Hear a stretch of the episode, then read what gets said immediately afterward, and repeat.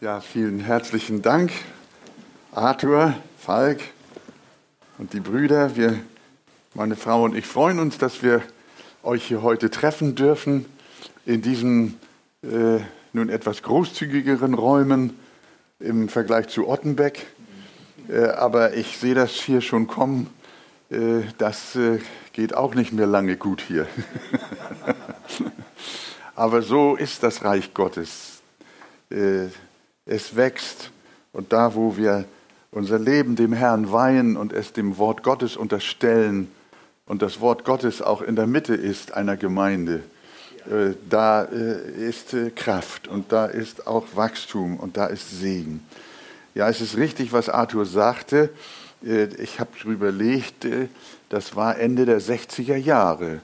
Da haben wir tatsächlich hier in Stade auch schon unseren, Gertrud und ich, haben wir unseren Pastorendienst angefangen, bevor wir dann in Hamburg die Arche übernommen haben.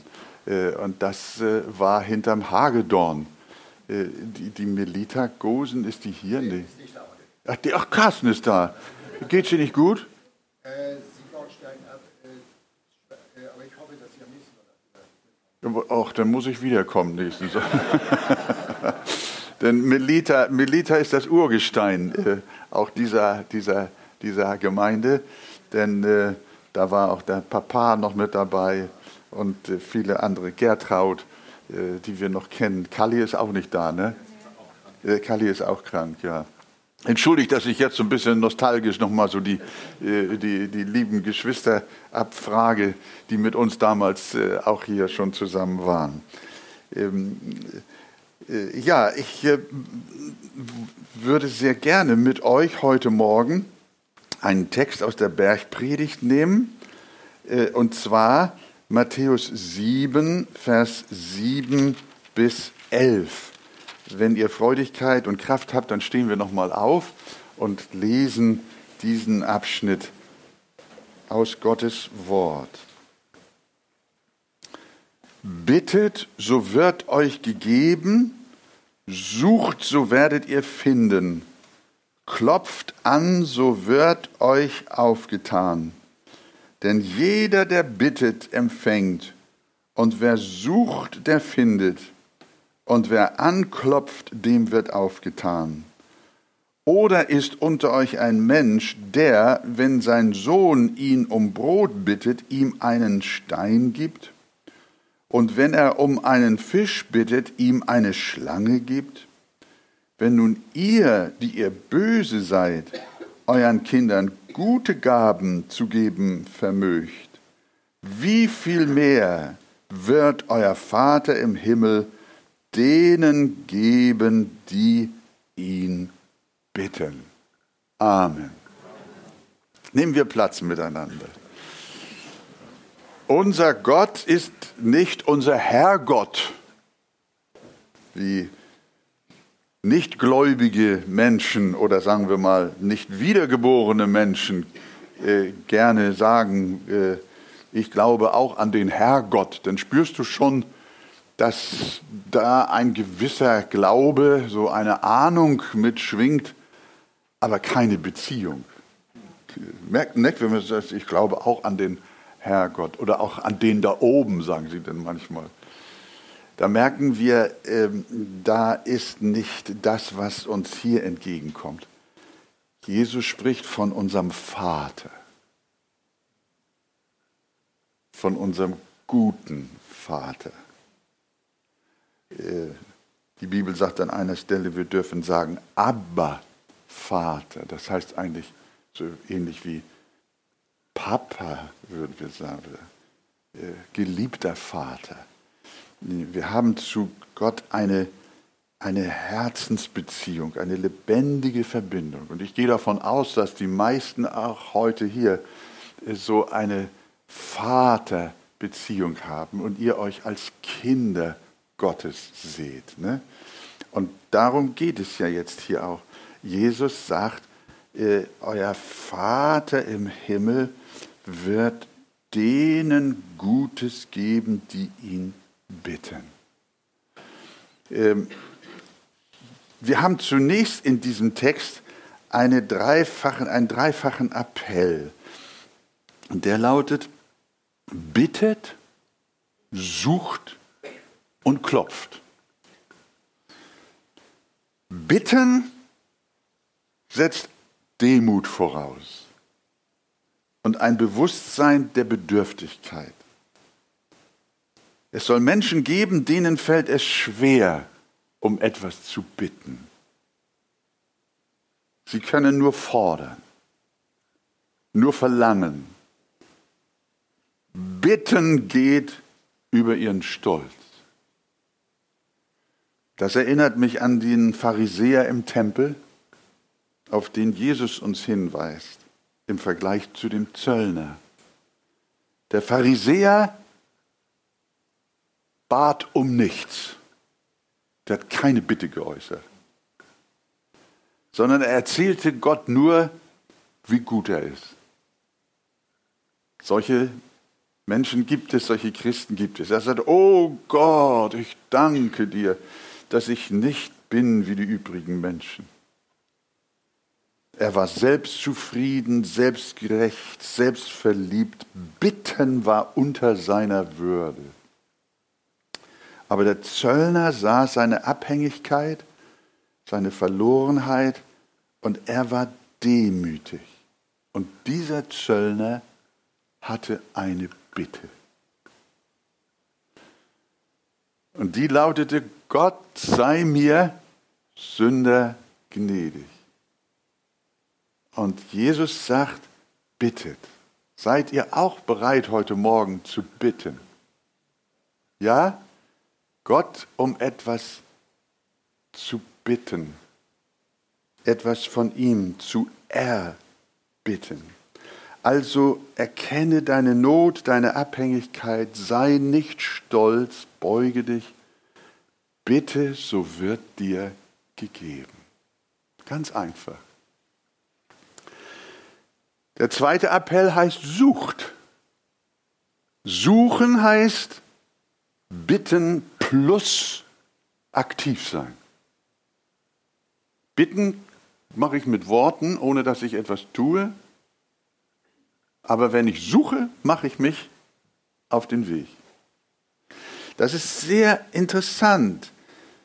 Damit sagt Jesus, dass eine Person, die Gott bittet, ihre Bitte auch dadurch unterstreicht, dass sie sich auch auf den Weg macht und mit aller Kraft nach dem strebt, worum sie bittet. Äh, ich hatte einen Urologen, Falk, über viele Jahre. Äh, ja, der hat mich mehrere Jahrzehnte in meinen jüngeren Jahren begleitet. Ich hatte ein Nierensteinleiden und äh, damals gab es noch nicht diese Zertrümmerungstechnologien, sondern da musste man dann die Nieren aufschneiden. Und so hat er mir eine links aufgeschnitten und ein Jahr später rechts aufgeschnitten. Und die Koliken, die kamen also immer wieder, dass er zu mir sagte, Herr Wegert, ich kann Ihnen doch keinen Reißverschluss, also da rechts und links, also da, da, da einbauen. Das geht nicht. Das war damals mit, mit, mit, Lebensgefahr verbunden oder, oder auch mit, wie nennt man das hier, mit Dialyse. Ne? Das war also alles nicht so von äh, schlechten äh, Eltern. Äh, äh, und heute wissen wir, ist das ja alles, dem Herrn sei Dank, durch moderne Medizintechnik ist das alles etwas leichter geworden. Aber der hat damals zu mir gesagt, Herr Wegert, es ist ja gut, dass Sie zu mir kommen und Ihren Doktor bitten, dass er Ihnen helfen soll. Aber Sie müssen auch mitmachen. Ich sage, wie meinen Sie das? Sie müssen sich bewegen. Sie müssen viel trinken, zwei, drei Liter am Tag. Falk, was muss man noch machen, wenn man die Ernährung, jetzt kommt Falk noch mit der Ernährung, nicht wahr? Also das, das, das muss man, das muss, äh, du musst aktiv sein. Und äh, eigentlich hat er im Klartext gesagt, ich sollte nicht nur bitten, sondern auch suchen. Äh, ich sage das auch manchmal jungen Leuten die sich sehr gerne nach einem Partner sehen, nach einem Ehepartner. Und dann beten sie und dann beten sie und dann beten sie. Hinterm Vorhang beten sie. Ich sage, komm mal heraus aus deinem, deinem Stall. Guck dich mal um. Such mal. Ist, oder ist das verkehrt, was ich jetzt sage? Das ist verkehrt. Das ist so, wenn Jesus sagt, bittet, so wird euch gegeben und sucht, so werdet ihr finden. Das heißt also mit anderen Worten, sei äh, nicht inaktiv, sondern äh, sei, engagiere dich hinsichtlich dessen, was du ersehnst und was du von Gott erbittest. Das ist ganz wichtig wenn ihr, wenn, als Pastor bete ich auch, äh, Arthur, das machst du auch, wenn du am Sonntag eine Predigt hältst, dann betest du doch auch, Herr, gib mir eine kräftige Predigt, ne? Gib mir ein Wort, das die Herzen durchschneidet, nicht wahr? Und dass sie gepackt werden, dass du wirken kannst. Und du betest und betest. Aber ich sagte, ich würde dich sehr tadeln, wenn das alles wäre. Darf ich ihn, soll ich ihn mal fragen, was noch fehlt? Neben Beten? Was kommt noch dazu? Die Vorbereitung. Super, er hat die Prüfung bestanden. er kann weiter predigen, nicht wahr? Das ist eigentlich das, was Jesus hier sagt. Er sagt, bittet, so wird euch gegeben. Und dann sagt er, suchet in der Schrift und du wirst das Wort finden. Und du wirst dich vorbereiten. Du bist aktiv. Das geht also ineinander über.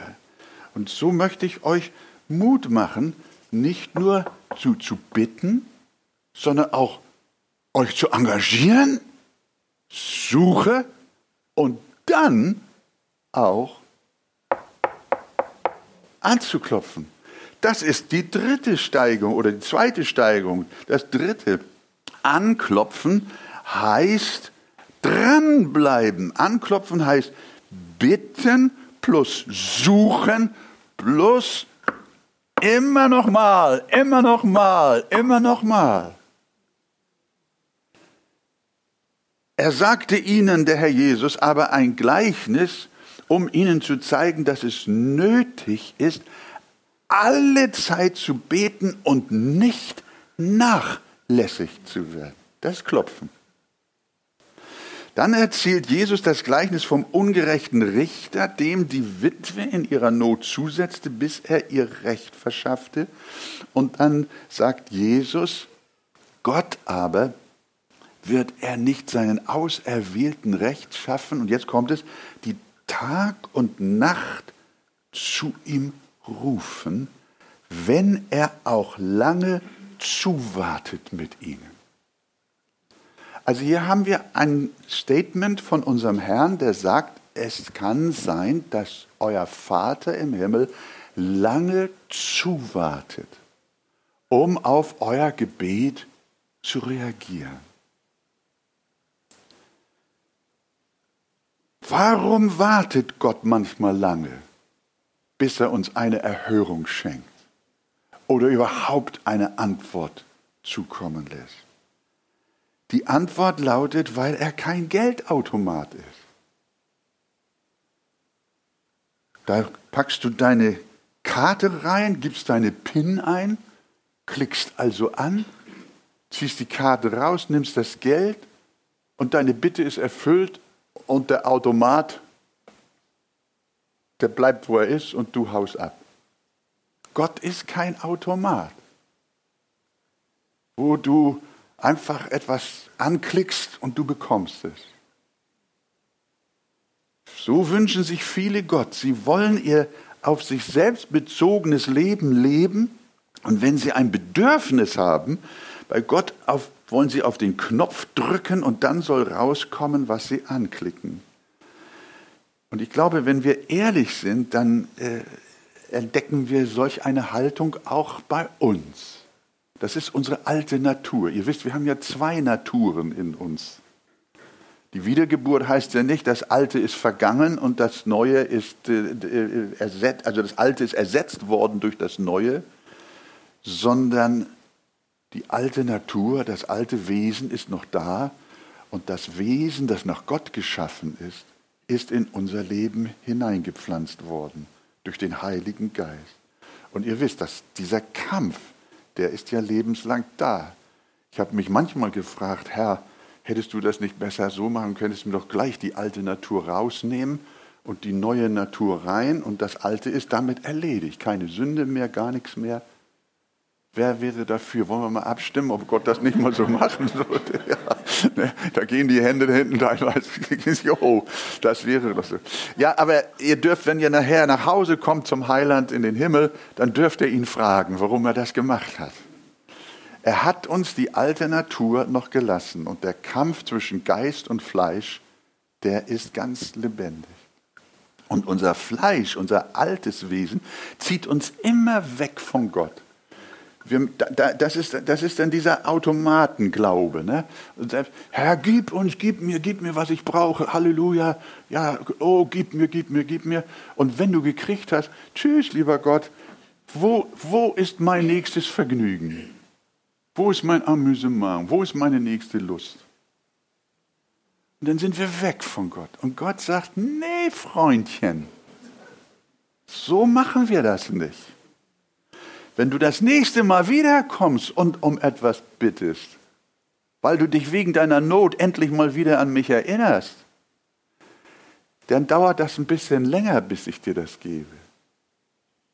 Damit du mal ein wenig bei mir bleibst und nicht immer wieder abhaust. Ich erinnere mich an ein Ehepaar, das kaum noch die Versammlungen besuchte. Sie waren gesund, verdienten beide gutes Geld und liebten das Reisen. Aber eines Tages tauchten sie verstört und aufgeregt im Gottesdienst wieder auf. Die Frau hatte eine bösartige Krebsdiagnose erhalten. Das war der Grund, weshalb sie wiederkam. Und da fingen sie wieder an, Gott zu suchen, lasen wieder in der Bibel und besuchten wieder regelmäßig die Versammlungen und klopften an. Das mit dem Krebs, das hat Gott nicht mit dem Federstrich schnell beseitigt. Warum macht Gott das so? Weil er seine Kinder nicht in der Ferne, sondern in der Nähe haben will. Er macht das so, weil sie aufgrund ihrer alten Natur von ihm weglaufen und seine Gemeinschaft verlassen. Aber wir müssen dabei beachten, ohne Gemeinschaft mit Gott müssen wir sterben. Und darum sendet der Herr uns auch Not. Und manche Leute haben ein falsches Gottesbild und Vaterbild. Sie meinen, Gott schickt uns immer nur, Gott ist immer nur gut. Er schickt uns immer nur gut. Das ist eine, diese Wohlstandstheologie, habt ihr auch schon gehört. Das ist eine so verrückte Lehre. Das ist ein, ein die machen aus dem Bild Gottes ein Götzenbild. Nein, Gott, Gott, Gott ist nicht, spuckt immer alles aus, was du willst. Sondern die Not kommt nicht nur vom Teufel, sondern die Not sendet Gott auch selbst. Dass wir wieder zu ihm eilen, damit wir leben. Durch sein Zuwarten lehrt er uns wieder unsere Abhängigkeit von ihm. Das gute alte Sprichwort lautet, Not lehrt beten. Kennt ihr das noch? Not zieht die Menschen wieder zu Gott. In Wohlstandszeiten sind die Gottesdienste leer. In, Not, äh, in Notzeiten sind sie voll, übervoll. Und ich muss bekennen, dass ich in Krankheitszeiten, von denen ich ja einige in meinem Leben hatte, die auch länger dauerten, bin ich Gott näher gewesen als in quicklebendiger Gesundheit. Und dass ich aus der Perspektive des Himmels sage, es war gut, dass Gott es so mit mir gemacht hat. Es gibt ein Lied, das heißt, lass mich immer Heimweh haben, wenn ich nicht nahe bei dir bin. Wir befriedigen uns oft mit den Nebensächlichkeiten, mit den vergänglichen Dingen dieser Welt. Die werden uns so wichtig und bedeutungsvoll und wir vergessen das Ewige.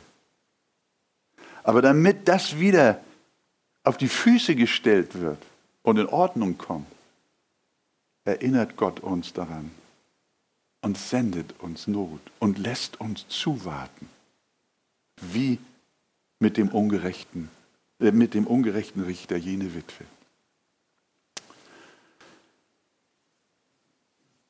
Die Kräfte der Welt und der Sünde, sie manipulieren uns, machen uns lässig und schläfern uns ein. Da brauchen wir Hilfe durch mancherlei Bedrängnis, die uns wieder hinzieht zu unserem Herrn. Und noch einmal, das ist der Grund, warum Gott zuwartet. Und die, deshalb lehrt uns die Bibel, dass wir beharrlich im Gebet sein sollen, dass wir ohne Unterlass beten sollen, mit Ausdauer beten. Und dann fangen wir an, anzuklopfen. Halleluja. Das beständige Leben mit Gott, unserem Vater. Nachdem wir nun diesen dreifachen Appell uns mal kurz angesehen haben, suchen, bitten, klopfen, schickt der Herr eine dreifache Verheißung hinterher. Und die lautet empfangen, finden und aufgetan bekommen. Denn jeder, der bittet, empfängt und wer sucht, der findet. Und wer anklopft, dem wird aufgetan. Das heißt mit einem Satz gesagt, Gott erhört Gebet. Das sagen eigentlich diese, diese Worte unseres Herrn. Wer bittet, empfängt. Wer sucht, der findet.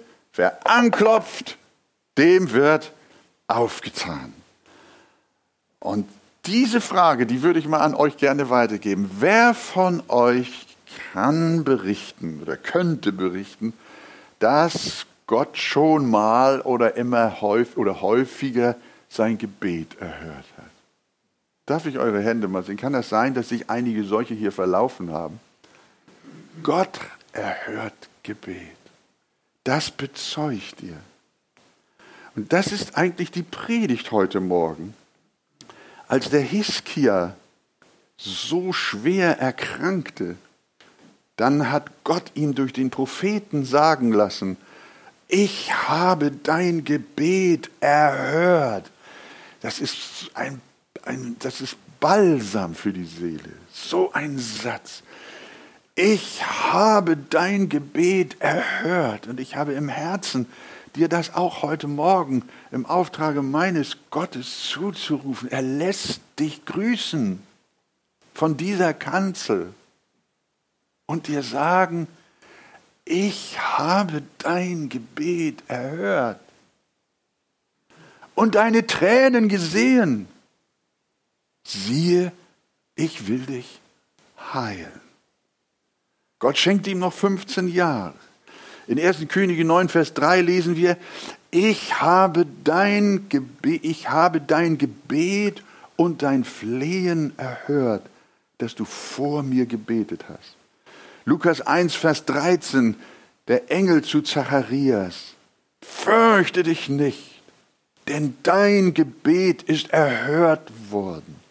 Und deine Frau Elisabeth wird dir einen Sohn gebären. Apostelgeschichte 10, 31. Cornelius, dein Gebet ist erhört und deine Almosen ist vor Gott gedacht worden. Psalm 66. Doch wahrlich, Gott hat erhört, er hat geachtet auf die Stimme meines Flehens. Psalm 28, 6. Gelobt sei der Herr, denn er hat erhört die Stimme meines Flehens. Psalm 138, 3, an dem Tag, da ich rief, da hast du geantwortet, du hast mir Mut verliehen und meine, in meine Seele kam neue Kraft. Gelobt sei der Name.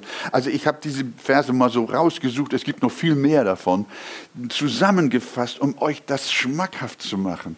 Die Botschaft heute Morgen lautet, ich habe dein Gebet erhört. Ich bin ein gebetserhörender Gott. Ich antworte, wenn ihr bittet. Ich bin da, wenn ihr sucht. Und ich lasse mich finden. Ich öffne euch, wenn ihr anklopft, wenn ihr zu mir kommt. Ich bin doch euer Vater. Wir haben das alle erlebt. Jeder Christ kann das bezeugen, dass Gott Gebet erhört. Ich kann die Gebetserhörungen in meinem Leben nicht vergessen. Letztes Jahr noch, der Uwe, der hat mich darauf angesprochen. Äh, äh, vorhin, ne? da hast du noch zu mir gesagt, es sah ja mit dir nicht so gut aus. So war das mit mir.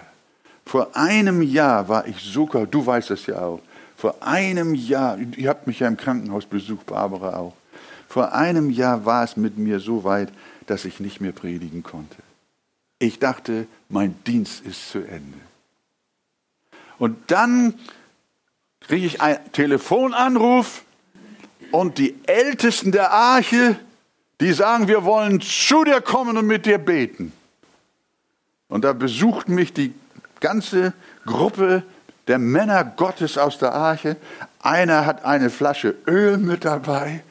Und dann haben sie mich gesalbt und dann haben sie sich um mich versammelt und dann haben sie für mich gebetet und meine Frau war auch dabei. Und sie haben so viel Freudigkeit im Gebet zum Ausdruck gebracht, dass auch in meinem Herzen der Glaube aufkam. Wolfgang, vielleicht wird es doch noch mal wieder besser mit dir. Vielleicht kommst du eines Tages doch noch mal wieder nach Stade und kannst den neuen Saal sehen und vor allen Dingen die lieben Geschwister. Und seht mal, ich bin hier und jemand sagt, ja, da kann man zur Ehre Gottes wirklich loben, nicht wahr? Da kann man, da kann man Gott wirklich loben. Das war nicht selbst, das ist nicht selbstverständlich. Ich kann es nicht vergessen. Wie oft hat Gott uns aus tiefster Not befreit und uns aus tiefster Not herausgeholfen und uns geantwortet.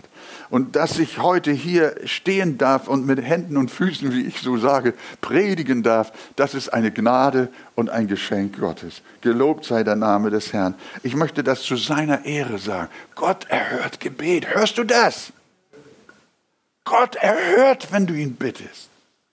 Und so dürfen wir uns freuen mit großer, großer Freude. Bittet, so wird euch gegeben. Sucht, so werdet ihr finden. Klopft an, so wird euch aufgetan. So, nun hatten wir also drei Appelle, drei Verheißungen. Und jetzt gibt es noch eine gute Begründung dafür, dass wir Erhörung bei unserem Gott finden. Diese Begründung steht in unserem Text. Ich lese nochmal von Vers 9. Oder ist unter euch ein Mensch, der, wenn sein Sohn ihn um Brot bittet, ihm einen Stein gibt? Und wenn er um einen Fisch bittet, ihm eine Schlange gibt? Wenn nun ihr, die ihr böse seid, euren Kindern gute Gaben zu geben versteht, wie viel mehr wird euer Vater im Himmel denen Gutes geben, die ihn bitten? Jesus sagt hier, ihr seid böse. Das ist ja schon harter Tobak, nicht wahr? Aber damit meint er die Gefallenheit des Menschen. Wir kämpfen ja teilweise auch innerhalb der Christenheit mit einem ganz schwerwiegenden Irrtum. Und dann, der heißt, der Mensch ist an sich gut. Das ist eine Lüge. Ich glaube immer noch an das Gute im Menschen, habe ich unlängst in einer Zeitung gelesen. Ich sage, ja, ja, dann glaubt mal tüchtig. Wir sehen doch, liebe Gemeinde, wir brauchen doch nur die Zeitung aufschlagen, wir brauchen doch nur ins Internet die Nachrichtenwelt anschauen, in die Medien schauen. Wir sehen doch, wie böse der Mensch ist. Er richtet die Welt und die Erde zugrunde. Wir sehen doch, da ist Krieg, da ist Hunger. Kein Mensch auf dieser Erde müsste hungern, wenn der Mensch gut wäre. Keiner. Gott hat für Millionen und Milliarden Menschen einen solchen Reichtum an Ernährungsmöglichkeiten auf der ganzen Erde geschaffen. Und wenn es an einem Ort nicht genug gibt, dann gibt es am anderen Ort Überfluss. Und wenn der Mensch gut wäre, dann würde er alles gerecht verteilen und alle würden satt werden und alle würden ihren Durst stillen. Sie würden alle Wasser haben. Aber was machen sie? Sie überfallen sich gegenseitig. Sie sind korrupt, sie morden, sie brechen die Ehe, leben in Unzucht, überfluten sich mit Kummer und mit Not, mit Herzeleid, dass die Menschen sterben. Die Psychiatrien sind voll. Das sind alles Menschen oder vielfach Menschen, die unter der Bösartigkeit von sich selbst und von anderen Menschen leiden. Der Mensch geht zugrunde an seiner eigenen Bösartigkeit. Und die Welt sagt immer noch, dass der Humanismus sagt immer noch, der Mensch ist gut und an ihn müssen wir glauben. Und die Bibel sagt, wer an den Menschen glaubt und an das Fleisch glaubt, der ist verflucht. Und den Fluch, den sehen wir auf dieser Erde. Wir sollen nicht uns selbst vertrauen, das wird uns ja auch immer gelehrt. Selbstvertrauen, Selbstwertgefühl, ja, und alles selbst, selbst, selbst, selbst. Nein, die Bibel lehrt uns nicht Selbstvertrauen, sondern die Bibel lehrt uns Gottvertrauen.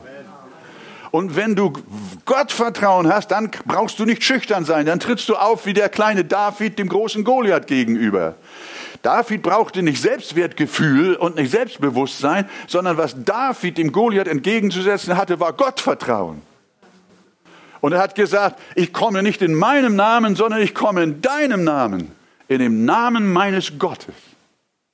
Und so, ihr Lieben, kommt auch dieses Wort, das steht denn hier nur so klein, wir dürfen ja in der Bibel nichts überlesen. Ne? Äh, Jesus sagt hier einfach hier in unseren Text rein, ihr seid böse, sagt er. Und damit hast du das Statement, wie die Situation ist. Ihr seid böse. Von Natur aus böse. Jesus will sagen, ob ein, obwohl ein Vater eine grundsätzlich sündhafte und bösartige Natur besitzt, das ist ja das Interessante, ist er dennoch in der Lage, väterliche Liebe zu zeigen. Es soll Mörder gegeben haben, die haben ihre Kinder abgöttisch geliebt. Und sie versorgt mit allem, was man nur denken kann. Und haben sie umsorgt. Und haben andere Menschen um, umgebracht. Böse Menschen lieben ihre Kinder und versorgen sie. Kriminelle tun das. Er mag sogar ein Betrüger sein, aber wenn sein Kind um Brot bittet, gibt er ihm keinen Stein. Auch der Böse nicht. Wenn es ihn um einen Fisch bittet, betrügt selbst er sein Kind nicht mit einer Schlange. Und dann kommt der schlagende Satz von Jesus. Wenn ihr, die ihr böse seid von Natur, schon euren Kindern gute Gaben gibt, ihr, die ihr böse seid. Und jetzt kommt, wie viel mehr wird euer Vater im Himmel denen Gutes geben, die ihn bitten. Ihr, die ihr so sündig seid, tut euren Kindern Gutes. Wie viel mehr wird euer Vater im Himmel das tun, der keine Sünde hat. Ihr tut euren Kindern Gutes, die ihr sündig seid. Wie viel mehr wird euer Vater im Himmel euch Gutes geben, der nicht sündig ist? Versteht ihr diesen Zusammenhang? Wie viel mehr, sagt doch mal, wie zusammen, wie viel mehr wird euer Vater im Himmel denen Gutes geben, die ihn bitten? Wie viel mehr? Och, also ich bin, Schatz, du bist ja meine Ehefrau. Habe ich meinen Kindern Gutes getan? Bist du davon überzeugt? Ne? Ja, ich, ich habe meine Kinder bis heute noch lieb. Und ich habe sogar schon, bin beim Notar gewesen und habe ihnen sogar unser kleines Häuschen vermacht, nicht wahr? Ja, ich bin lieb zu meinen Kindern. Ja, aber ich weiß, dass ich ein böses Herz habe. Ich bin nicht so heilig und so rein und so gut wie mein Vater im Himmel. Ich bin als böser Vater in der Lage, meinen Kindern Gutes zu geben. Wie viel mehr wird das der Vater im Himmel tun, der keine Sünde hat, der so heilig ist. Halleluja. Haben wir einen wunderbaren Heiland, einen wunderbaren Gott? Sagt doch Amen, wenn ihr möchtet. Wunderbar. Das ist unser Vater im Himmel, kann gar nicht anders, als uns Gutes geben. Er kann uns nichts Gutes geben. Also, liebe Geschwister, verlasst euch drauf, der himmlische Vater kann von seinem Wesen her gar nicht anders, als nur Gutes tun. David hat es schon im Psalm 23 gesagt, nur Gutes und Barmherzigkeit werden mir folgen mein Leben lang. Gelobt sei sein Name. Nun, ich muss mich aber beeilen, sonst wird meine Predigt zu lange und ihr schlaft noch ein. Wir dürfen diese Worte unseres Herrn allerdings nicht als eine Art Blankoscheck verstehen. Alles, was uns so einfällt. Ach, das Leben hier als Rentner ist nicht so gut. Ich würde am liebsten meinen Renten, meine Rentenjahre auf einem Kreuzfahrtschiff verbringen. Aber du weißt, Herr, meine Rente reicht dafür nicht aus. Bitte lass mich im Lotto gewinnen. Ich möchte unbedingt also auf das Kreuzfahrtschiff. Und dann bittest du und du sagst, mein Vater im Himmel ist ja gut und der gibt mir alles, was ich will. Ich habe einen guten Vater. Ich gebe dir jetzt schon die Antwort, du wirst nie auf dem Kreuzfahrtschiff landen. du wirst wahrscheinlich nie im Lotto gewinnen. Das wird nicht sein. Herr, ich bitte dich um einen Lottogewinn. Nein, es gibt, liebe Gemeinde, für diese Verheißungen, dass Gott Gebet erhört, einen biblischen Rahmen und einen biblischen Kontext, innerhalb dessen die Worte gültig sind. Das Erste ist, das ist das Einfachste, du musst ein Gotteskind sein. Denn es handelt sich hier um ein Vater-Kind-Verhältnis. Hörst du? Es geht um die Zuwendung des himmlischen Vaters nicht an alle Menschen, sondern es geht um die Zuwendung des himmlischen Vaters an seine Kinder. Manche Leute meinen, äh, alle Menschen seien Kinder Gottes. Das lehnt die Bibel ab. Falls jemand das bisher so gedacht hat, musst du mal in die Bibel schauen. Die Bibel sagt, wir sind alle Geschöpfe unseres Gottes. Aber wir sind nicht alle Gottes Kinder. Gottes Kinder werden wir erst, wenn wir Jesus Christus aufnehmen. Wie viele ihn aber aufnahmen, denen gab er das Recht, Gottes Kinder zu heißen, die nicht durch den Willen des Fleisches oder eines Mannes, die natürlich geboren sind, sondern die aus Gott geboren sind. Kinder Gottes sind die, die durch den lebendigen Glauben, durch Buße und Bekehrung und Hingabe an Jesus. Die, die sich bekehrt haben, die treten durch seine Gnade in eine Beziehung zu dem Vater, wie wir eingangs gesprochen haben. Und äh, wenn du nicht durch den Glauben an Jesus Christus zur Familie Gottes gehörst, dann gehört dir diese Verheißung nicht. Sollte hier jemand sein, ich glaube nicht, dass jemand da ist, aber Gott kennt ja unsere Herzen. Sollte jemand hier sein und sitzen, innerlich mit verschränkten Armen und sagen, ja Pastor, was redest du denn da für ein Blödsinn? Ich glaube nicht an Gott. So ein Quatsch. Du hör mal, dann muss ich dir aber auch sagen, dann brauchst du auch nicht, wenn du mal in Not gerätst, anfangen, Gott zu bitten. Das kannst du dann sein lassen. Wenn du bekennst, du willst nicht zu Gott gehören, und er soll nicht dein Vater sein. Und du sagst sogar, es gibt ihn nicht. Dann fang nicht beim nächsten Verkehrsunfall an zu beten und bei der nächsten Diagnose, die böse ist. Hör, brauchst du nicht. Gott erhört die Gebete der Frevler nicht. Steht in Gottes Wort. Wenn du durch den Glauben und durch den Heiligen Geist keine lebendige Beziehung zu Gott als deinem Vater hast, dann treffen die Worte Jesu nicht auf dich zu.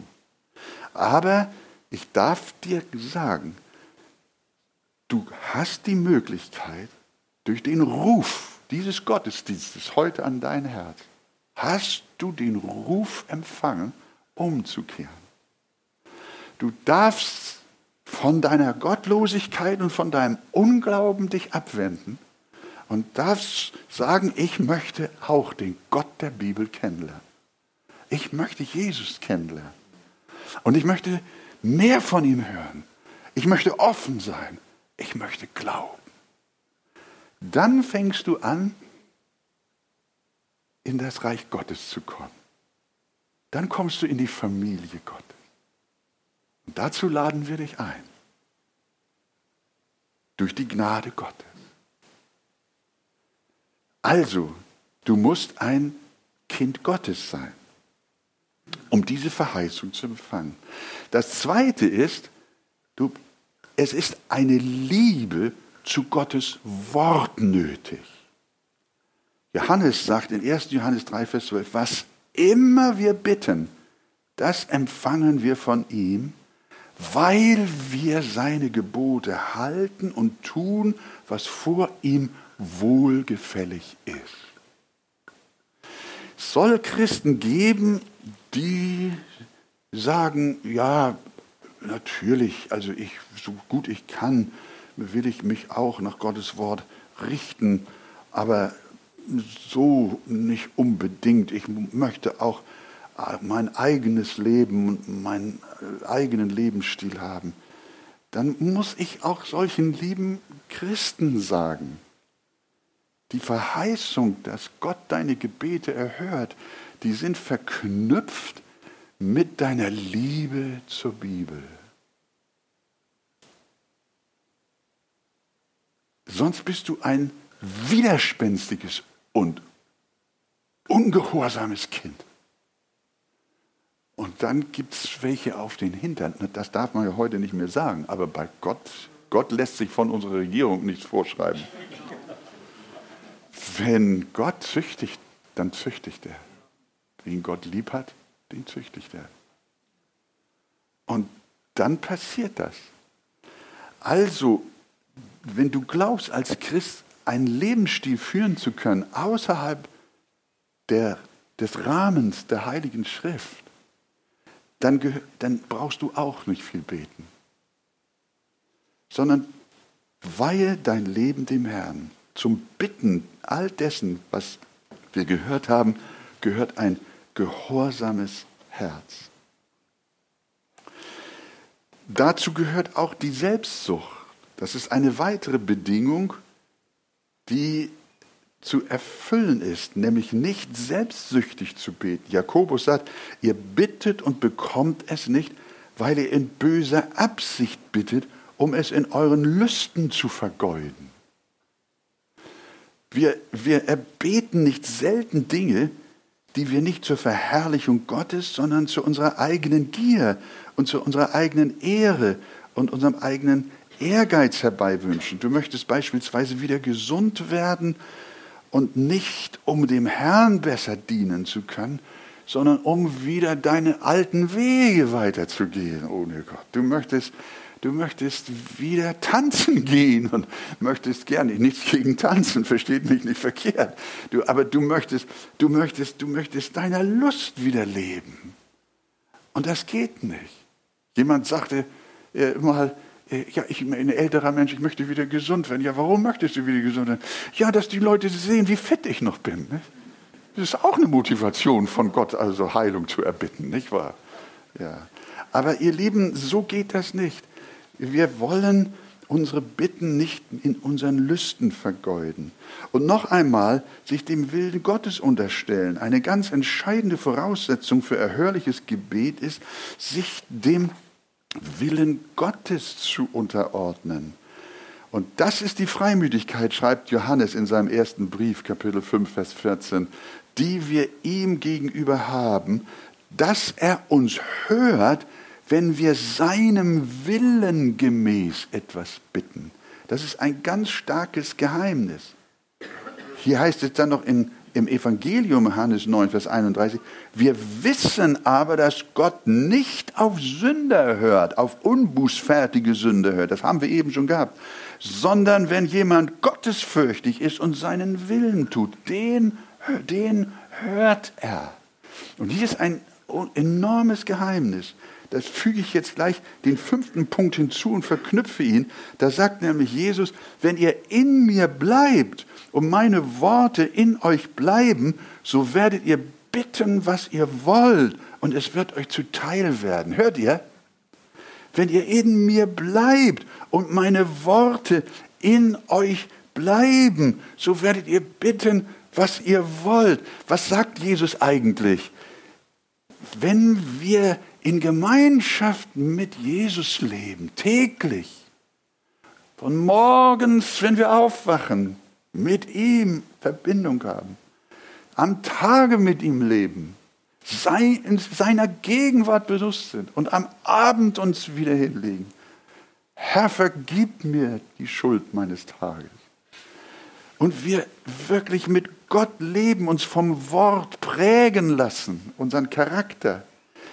In Christus bleiben, dass wir in ihm eins sind, dann werden wir so geformt in das Bild Jesu hinein, dann werden wir Jesu Wesen so ähnlich, dass unsere Wünsche sich verändern. Hört ihr? Unsere Sehnsüchte, unsere Hoffnungen, die verändern sich. Das Geld, das immer so eine Rolle gespielt hat in deinem Leben, das wird immer unwichtiger. Jesus wird dir wichtig. Und das, diese Prägung, die führt dahin, dass dein Gebet nach dem Willen des Herrn ist. Deine Wünsche werden vom Heiligen Geist geprägt. Und dann kannst du beten, was du willst. Und es wird dir gegeben. Halleluja. Wer möchte sich von Jesus noch mehr prägen lassen, ihr Lieben? Möchtet ihr von Jesus geprägt sein?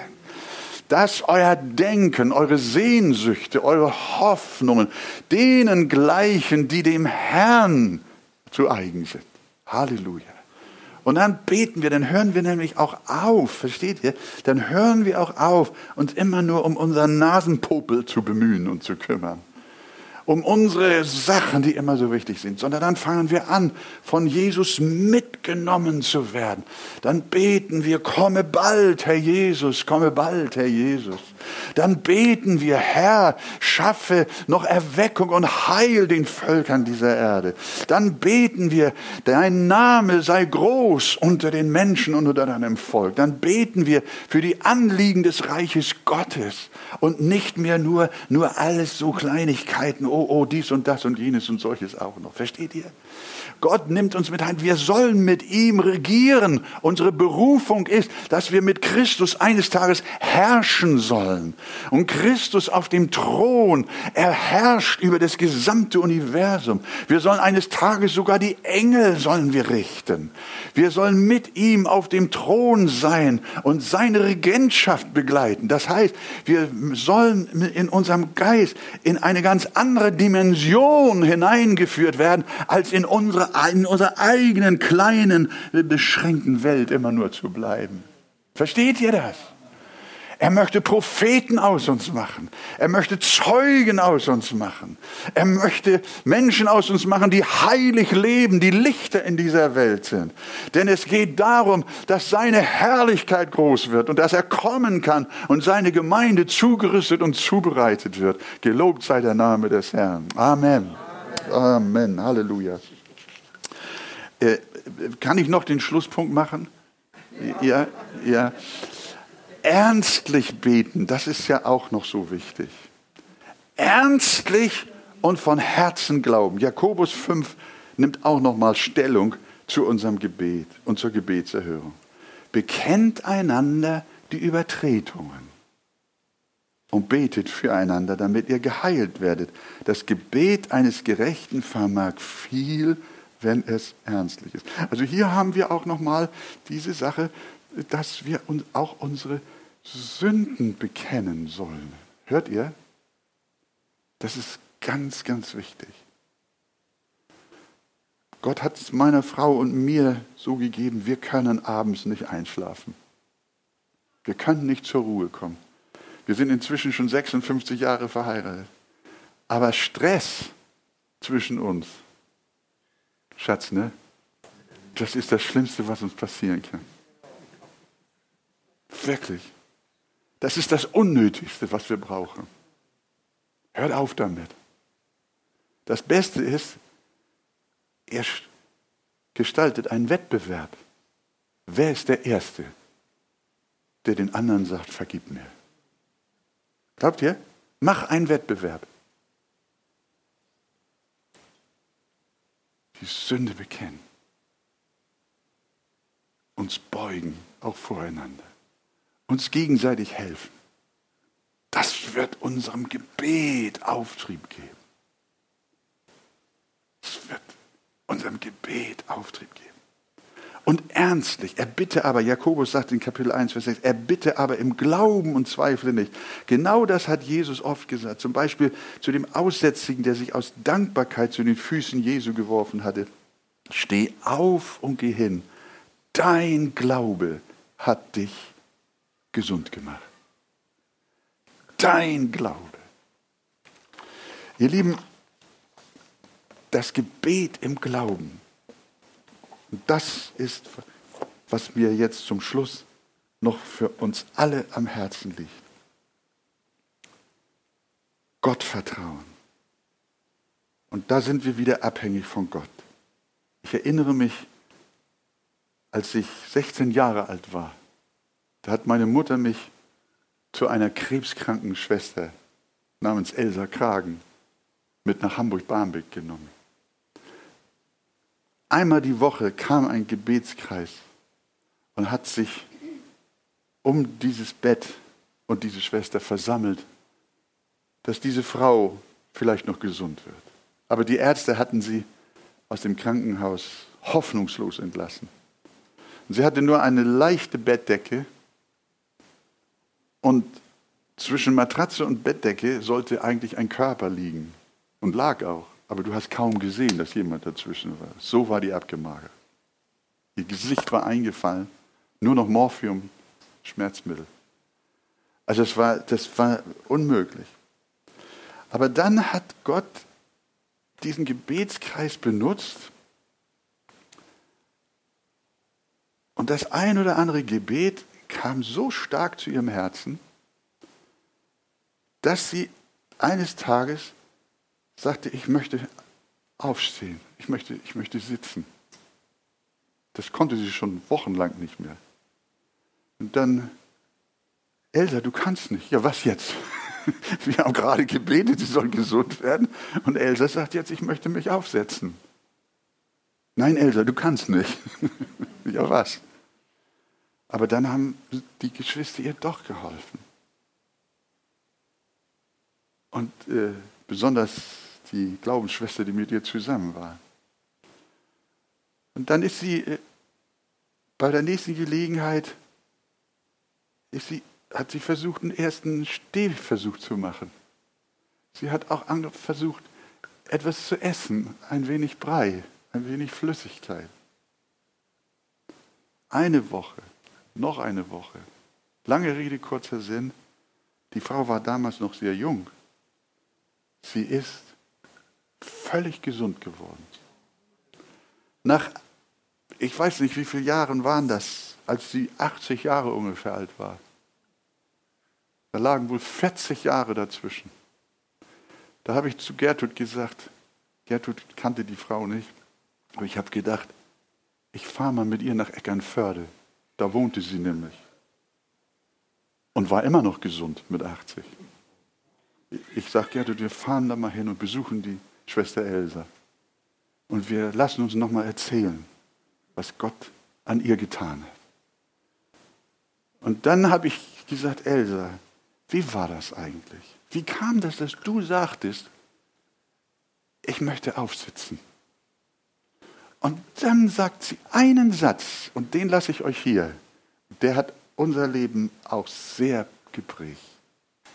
Da hat sie gesagt, ja, sagt sie, als ihr so betetet, dann hatte ich das Empfinden oder auch die Klarheit, dass mir Glauben eingegossen wurde. Was ich die Wochen und Monate und Jahre meiner Krankheit nicht konnte, das war plötzlich in mir. Elsa, steh auf. Halleluja. Sie sagte, Gott hat mir oder der Heilige Geist hat mir Glauben eingegossen. Damit war für uns klar, Du kannst dir noch nicht mal den Glauben nehmen. Alles ist Gnade. Und deshalb möchte ich euch bitten, macht es wie jener Vater. Herr, hilf meinem Unglauben. Ich glaube, dieser Moment ist gegeben, dass der Herr Glauben in euer Herz gibt. Ihr solltet ihr heute Morgen nicht nur eine Predigt hören und wieder nach Hause gehen und nächsten Sonntag wiederkommen und immer dasselbe, dieses Hamsterrad, dieses fromme Hamsterrad. Nein, dieser Gottesdienst ist dazu da, dass es in deinem Herzen Klick macht und dass du Freudigkeit empfängst, einen Puls empfängst. Und sagst, ja, Gott kann es doch tun. Er ist mein Vater. Wenn er ohne Sünde ist und wir mit Sünde so viel Gutes tun, dann wird er doch mir helfen in meiner Not, in meinem Stress, in meiner Verzweiflung, in meiner Depression, in meiner Traurigkeit. Ich möchte ihm von Herzen vertrauen. Halleluja. Glaubt das doch, glaubt das heute mal. Denn diese Worte stammen nicht von mir. Jesus hat gesagt, bittet, so werdet ihr empfangen. Wollen wir es zusammen sagen? Bittet, so werdet ihr empfangen. Und glaubt doch bittet, so werdet ihr empfangen. Zusammen, suchet, so werdet ihr finden. Klopft an, so wird euch aufgetan.